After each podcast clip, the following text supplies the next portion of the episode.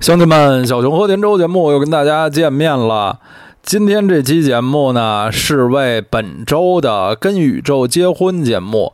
跟德累斯顿结婚打的补丁。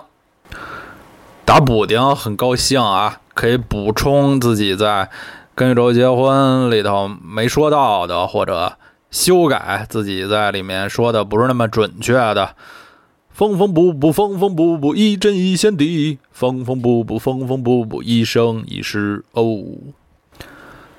在这期跟德累斯顿结婚的节目里，我用了很大的篇幅介绍了德累斯顿历史第一名人。强人奥古斯特啊，相信大家也对他留下了很深刻的印象。是一位虽然身高说不上是巨人，但是身体强壮的这么一位啊，起码自自己认为啊，自己很阳刚、很有男性魅力的呃，这么一位很强悍的政治人物。在强人奥古斯特过世二百多年后，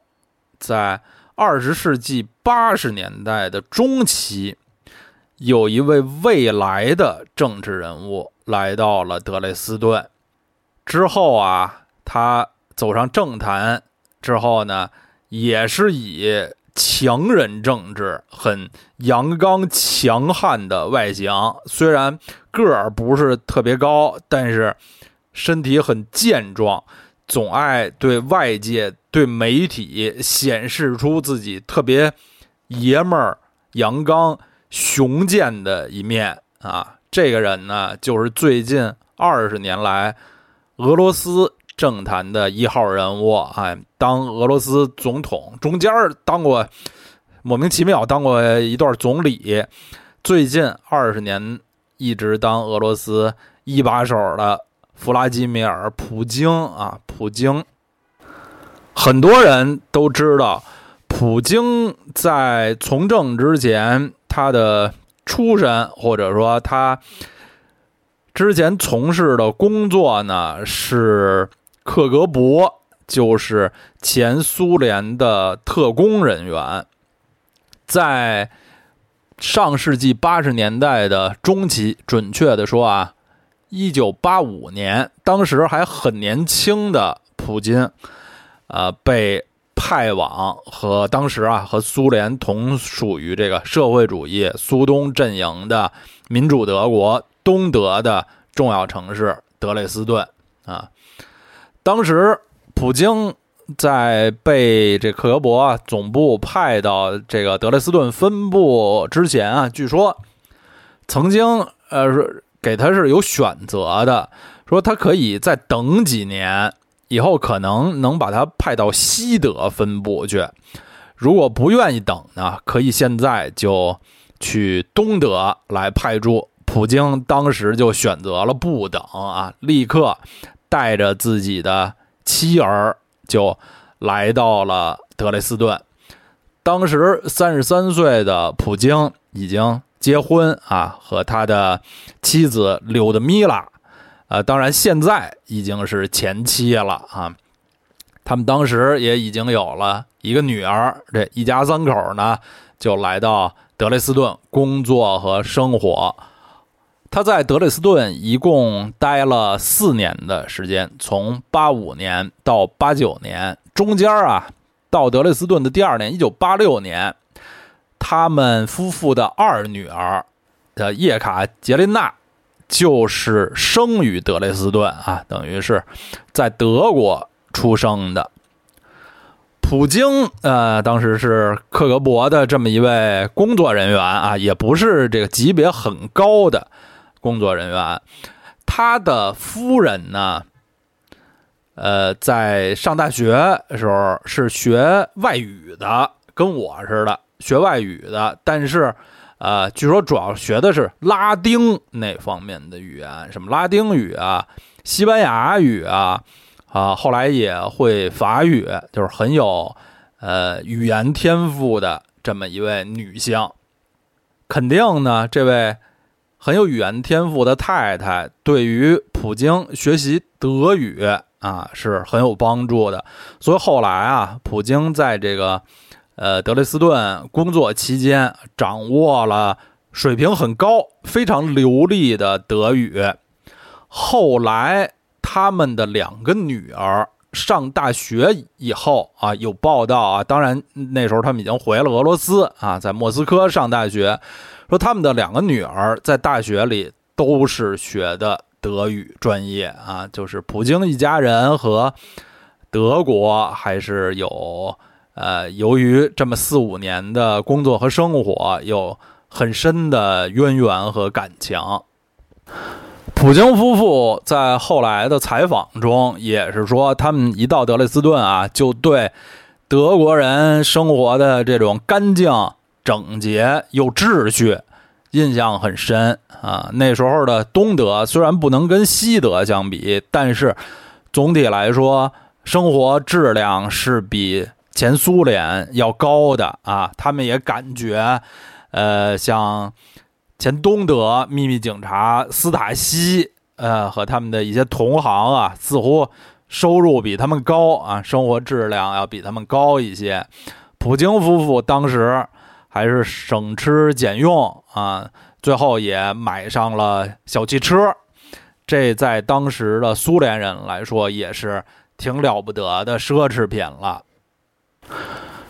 普京在德国生活的这几年里啊，长了十二公斤体重，他自己认为可能是啤酒喝多了。后来回到俄罗斯以后啊。呃，开始减肥，把这个体重又减下去了，就更注重锻炼，成了后来这个比较乐于示人的呃这种猛男的形象。普京驻德累斯顿的这几年啊，已经是民主德国历史上的最后阶段了啊！民主德国的这个统治啊，是日薄西山。呃，当时这个苏联老大哥作为。苏东阵营的领袖啊，他们在德累斯顿这个东德，呃，重要的城市还是有不少的呃驻军，还有像普京这种的特工人员。当时他们的办公地点啊，在什么地方呢？本期。跟德累斯顿结婚里，我们曾经说过，德累斯顿的联合国世界遗产的这个头衔、这个称号，没几年就被剥夺了，是因为在市区建造了一座现代化的钢铁大桥，给这个呃坏了事啊，结果把这个呃好不容易获得的这个世界遗产给丢失了。而当时克格勃在德累斯顿的这个呃据点办事处呢，实际上离这座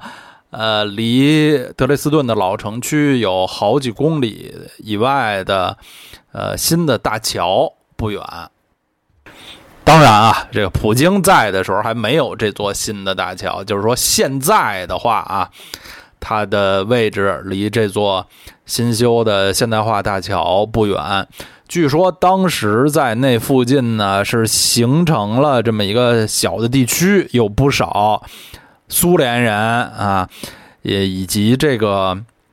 东德的秘密警察斯塔西，他们德累斯顿的总部也跟克格勃的总部在同一条马路上，呃。关于东德的秘密警察斯塔西，最著名的电影大概就是前十几年呃，德国有一部著名的影片叫《窃听》，中文译成《窃听风暴》啊，英文译成呃《The Lives of Others》，呃，他人的生活，很动人、很震撼人心的一部影片啊，大家可以没看过的可以。找来看看啊，不是那种很沉闷艺术的，还是呃挺挺紧张啊，在各方面都很出色的一部德国影片。呃，在结婚节目里我说过，德累斯顿一个著名的博物馆，就是德国它联邦的军事史博物馆，在新城的比较北郊的地方。其实那个军事史博物馆附近都是原先的兵营，嗯，就是那时候苏军在那儿也有驻扎。时间啊，到了一九八九年的年底，当时东欧剧变时代的潮流已经不可阻挡了。呃，八九年年底，柏林墙都被推倒了。呃，民主德国的统治到了最后的时候，在这一年八九年十二月的一天，德累斯顿啊，很多市民啊上街。游行啊什么的，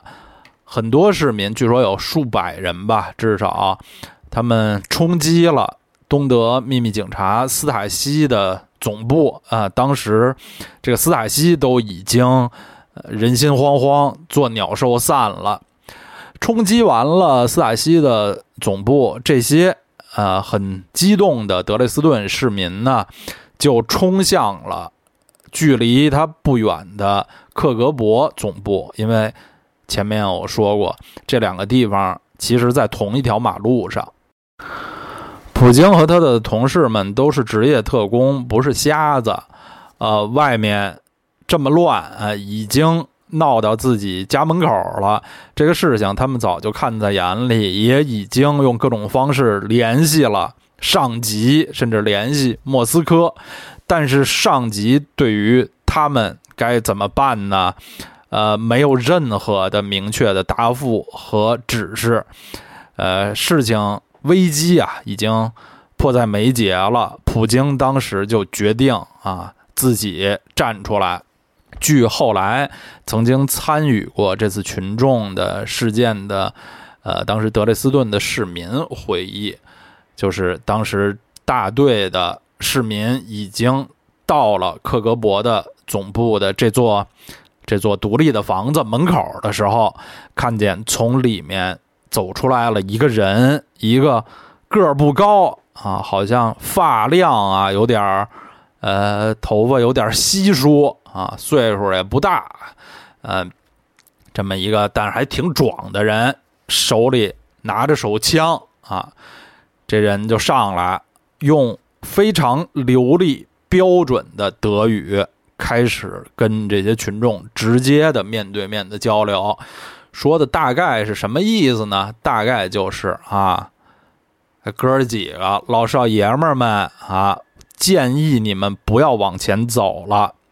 这座楼已经不是民主德国的领土，这里是苏联啊办公人员的地方。现在里面的每个人都拿着枪。我建议大家还是退回去，该干嘛干嘛啊，否则刀枪无眼啊，不要把事情闹得更大。啊，据说呢，出来的这个人，呃，态度很坚决，但冷静而礼貌。呃，当时群情激愤的这个群众。啊，就一下子也冷静了下来，而且群众里有不少人本身也是出来看热闹、凑热闹的，谁也不想因为这事儿啊中了枪、丢了命啊。那大家还是比较冷静的，就默默散去了。散去之前，呃，群众队伍里有一个人忍不住多问了一句：“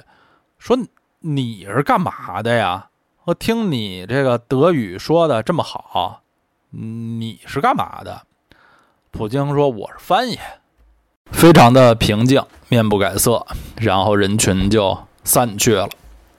后来呢，呃，这件事情被夸大为普京的一个很了不起的英雄举动，呃，当时被他劝走的群众啊，从。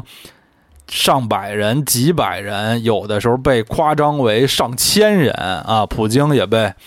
有的宣传、呃吹捧、美化成为英雄，那都过于夸张。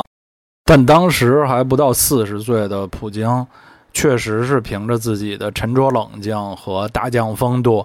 解决了这么一次有可能会酿成外交事件，呃，甚至流血事件的这么一次危机。这个事情办的还是挺漂亮的。危机是暂时解决了，但普京和他的同事也没有时间享受这暂时获得的平静。呃，因为当时民主德国已经变天，呃，他们的上级通知他们，这克格勃呢要和苏联驻军一起，很快就撤出德累斯顿。撤出东德，于是对普京他们这些特工人员来说，剩下的这几天要做的最重要的一个工作就是烧东西啊，就是销毁手头的大量的纸质的文件。当然，那些最重要、最珍贵的都得运回莫斯科，但是在德累斯顿这个总部。遗留下来的绝大多数的文件呢，是要就地销毁的。后来，普京回忆说，他们呃连着烧了好几天啊，几天几夜，直到这个 房子里的炉子都坏了啊，因为这个超负荷运转，才把这个该销毁的东西都销毁。在德累斯顿的这四五年，也算是普京人生中很重要的一段经历。呃，除去最后阶段这次有点惊险的小插曲之外啊，呃，他在德累斯顿的工作和生活基本上还是顺利和平稳的。所以他此后回忆起德累斯顿，还是相当的有感情啊，也曾经多次。访问德累斯顿，甚至曾经光顾自己当年在这里住的时候曾经光顾的酒吧什么的。哎，这个故事讲完了，就是在强人奥古斯特之后二百多年，另外一位强人也曾经和这座美丽的城市有过挺深的渊源。说了一个人，再说一本书啊。德累斯顿这个城市还和一部现当代文学名著有非常紧密的关系，它就是美国作家库尔特·冯内古特的第五号屠场啊，Slaughterhouse Number Five。这个啊，其实在节目上线之后，在各个平台啊，好像是微博啊，有一位朋友，一位老师就。提到这个知识点，其实我在准备这期节目的时候，也曾经想到过这个点，后来觉得还是可能还是偏门一点儿。嗯，是实际上应该说不太偏。咱们学呃战后美国文学史的时候，说到黑色幽默这个风格的作品，都是说什么这。总是像连绵词一样相提并论的几个作家作品：约瑟夫·海勒的《第二十二条军规》，库尔特·冯内古特的《第五号屠场》，还有什么托马斯·品钦的《万有引力之虹》这些东西。这作家库尔特·冯内古特啊，是美国人啊，但他是其实是德德裔美国人，德国移民的后裔，而且他是犹太人。呃，二战发生后啊，当时刚二十出头，还是一小青年儿的冯内古特呢，先是立场从这个反战啊，和平主义者，但是后来，呃，偷袭珍珠港以后啊，他就改变了立场，入伍参军。后来在这个欧洲战场上，他被德军俘虏了，就关押在。德国的德累斯顿市，他被关押的地方呢，就叫第五号屠场。实际上，这地儿真的就是德累斯顿的一个屠宰场。呃，在某种程度上说，他是因祸得福，因为他们一些战俘在德累斯顿大轰炸的那几天啊，都被。关押在这个屠宰场的地下的这个地窖里，就是屠宰场啊它储存刚屠宰的这些兽兽肉，这兽不是胖瘦的瘦，是野兽的兽啊。呃，这这这些本来是储藏肉的这么一个地窖啊，当时，呃，冯内古特他们一些战俘就被关押在这个地窖里，结果躲过了一劫啊，头顶上这个狂轰滥炸，他们在地窖里算是运气比较好啊，捡回了一条命。后来等轰炸结束之后啊，冯内古特他们从地底下上来，他描述自己见到的德累斯顿市当时的情景。他说：“我感觉就跟到了月球似的，就是就像月球那样荒芜，这个黑灰色，就是一一一切人类文明的痕迹好像都没有了。”后来，他就以自己的亲身经历为蓝本，以这次德累斯顿大轰炸为基础，创作了《第五号土场》这部呃反战小说，黑色幽默啊，也带有科幻元素的反战小说。很神奇的啊，是现在这个第五号土场这个地方还保留着，还存在着。呃，它在哪儿呢？就是如果我们从德累斯顿市中心那些曾格宫啊、森佩尔歌剧院那些地方，沿着易北河，在这易北河南岸啊，往这个西北一直走，当然是出了，早就出了城区，出了老城区了，会有那么一片地方，那片地方现在已经算是德累斯顿的一个。会展会展区啊，会展中心什么的，有一些开会议啊，什么办展会用的那么一片地方。这个第五号土场就现在已经成了这片会议中心的一部分啊。我自己是没去过，就因为确实是有点远，而且这个。景点啊，也是比较一想起来，可能给人带来的联想啊，就比较沉重一些啊。实际上呢，呃，是通电车的啊，交通还是比较方便，离市区也不是那么远。好像现在还保留着一些什么纪念碑啊之类的东西。对于这个现当代的文学爱好者来说，这恐怕也也是一个圣地。早已经不是土场了，是一个启发了一部文学名著的地方——第五号土场啊。前面我们打的这两个补丁啊，一个算是国际政治话题吧，一个是这个二战的回忆，都比较沉重一些。下面我们介绍几个德累斯顿的相对来说轻松一些的景点儿。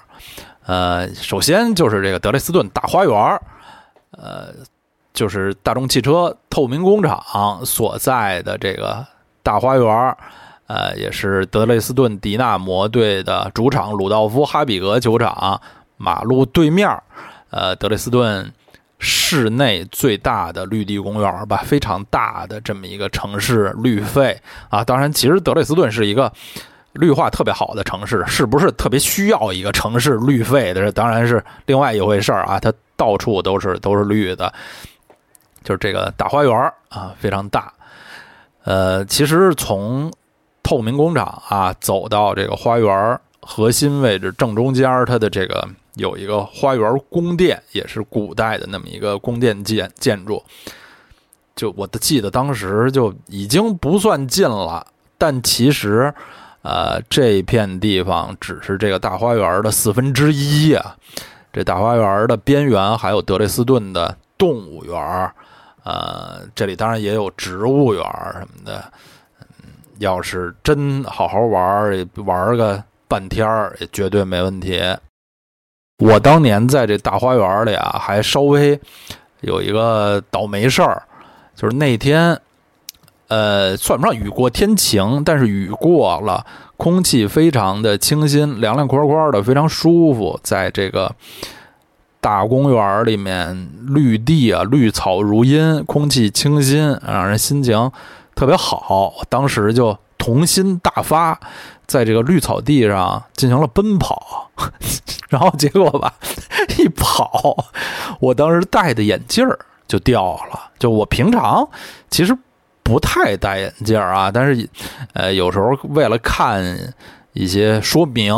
啊什么的，还是还是戴眼镜儿。那天正好戴着眼镜儿，但是在草地上一跑，眼镜儿掉了。更惨的是，其实眼镜儿掉在草地上，现在的这些什么树脂镜片啊，都不怕摔的，但是也不知道怎么就那么寸。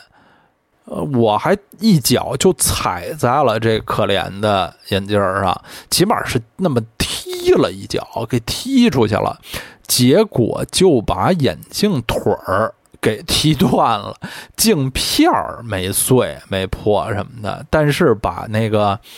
那那叫什么材质的，反正不是金属材质啊，就是我觉得就是塑料材质的眼镜腿儿给踢断了，本来是那么一副。大黑黑框的比较粗的黑框的眼镜，我还挺爱戴的。结果就牺牲在德累斯顿大花园了，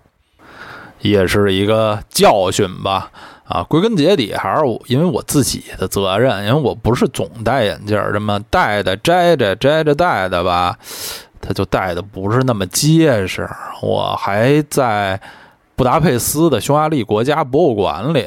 在也是怎么一低头眼镜儿掉了，然后嗯，这个镜片儿都摔出来了，没摔碎啊。就后来去人店里，人又给安回安回去了。但是当时是从眼镜框里摔出去了，这都是欧洲旅游期间这个眼镜受到的伤害。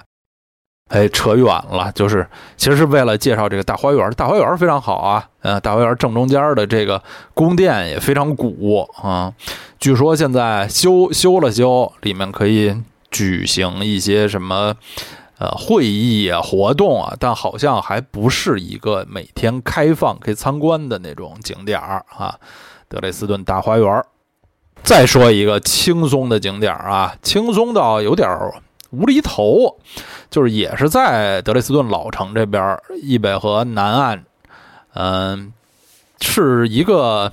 是是一什么东西？是一烟厂，卷烟厂。但是人现在已经不是卷烟厂了，现在就是一个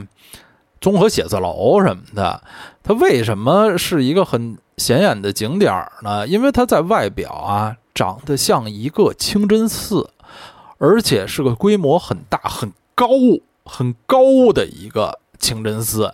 你说在德累斯顿为什么突然会有一个这么大的清真寺建筑呢？嗯，它的来源是这样：这个建筑啊，首先是它不太古老啊，它是二十世纪的建筑，一九零几年的建筑。当时呢，是一个卷烟公司啊，真的是生产卷烟的，他们要在德累斯顿市。盖一个厂房，但是德累斯顿作为一个古城，它对城市风貌的要求是非常严格的啊，不能盖那种影响城市天际线景观的建筑。后来呢，这个呃，就是建筑一方吧，就哎想了想了点儿这个投机取巧的办法，把这个。卷烟厂的外表盖的像一座清真寺一样，而且真的是很像啊，就是那个宣礼塔呀，那些清真寺的圆底儿啊，那些一个一个的呃小细的那个塔什么的都很齐全。你不知道的很多游客都真以为那是一个清真寺呢，因为外表完全是以假乱真的，但实际上这地儿从来没有啊，从来没有一刻呃担当过。清真寺的功能，它一开始是这么一个卷烟厂啊，就是为什么建成这个清真寺的外形呢？也是和其实是有原因和它的业务有关。当时他们这个卷烟厂的呃烟草的原料啊，据说都是从土耳其那边来进口的，呃，建造这么一个东方清真寺的外形也。在某种程度上是相当于对自己产品的宣传，我这种带有异国情调的卷烟产品的一种宣传吧。它的名字，这个建筑的名字叫耶尼泽或者耶尼兹啊，就是 Y E N I D ZE，现在已经早就不是卷烟厂了。它的顶上的这个圆顶里，据说有一个旋转餐厅，我没去过，我就在旁边看过，还是很大很气派，但是风格和德累斯顿这古城里其他的这些什么。这个文艺复兴啊，巴洛克这类的建筑完全不一样，也算是城市里多少有点无厘头的这么一个景点儿啊。耶尼泽卷烟厂，实际上人现在也不是卷卷烟厂，就就称为耶尼泽耶尼兹吧。最后啊，再说两个德累斯顿的网红景点儿啊，我猜应该是该这么形容吧，是。据说年轻人比较爱去的，我都没去过。他们都在新城。传统上，呃，德累斯顿的新城，呃，是像青年学生啊什么的比较爱，呃，居住的。呃，和这个传统的王牌景点更多的老城相比，更有青春活力。说起青年学生啊，德累斯顿有一座非常有名的理工科大学，就是。TUD 德累斯顿工业大学，呃，大概也是德国最有名的这个什么什么工业大学之一吧。在我印象中，像柏林工业大学、慕尼黑工业大学、亚琛工业大学，呃，德累斯顿工业大学，这大概是德国最有名儿的几个工业大学了。我不懂啊，就是道听途说。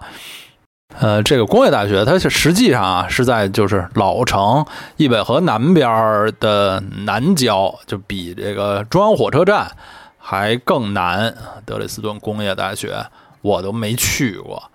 呃，下面接着说新城的这两个网红景点啊，一个呢是一个叫会唱歌的房子，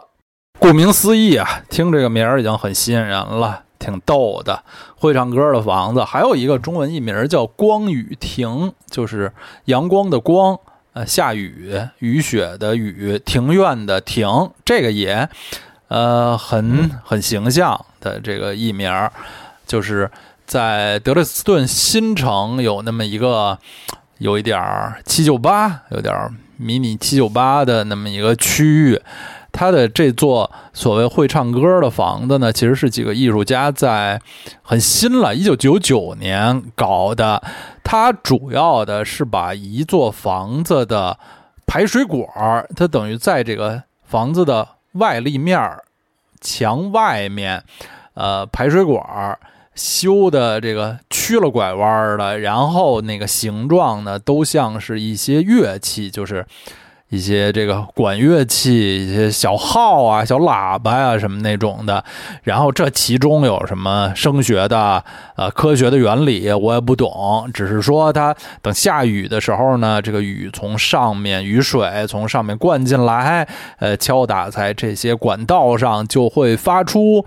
呃音乐声。它当然不会真的唱歌，但是会发出比较呃像。音乐的这种声响吧，因为我没有去过，我听去过的人说，不是非得下雨啊，就不下雨的时候，他可能为了展示自己这个房子的独特之处，他也有别的装置，就是从上往下滴水啊什么的，能让大家听到这个声音。嗯，你说它是多么动听的音乐，好像是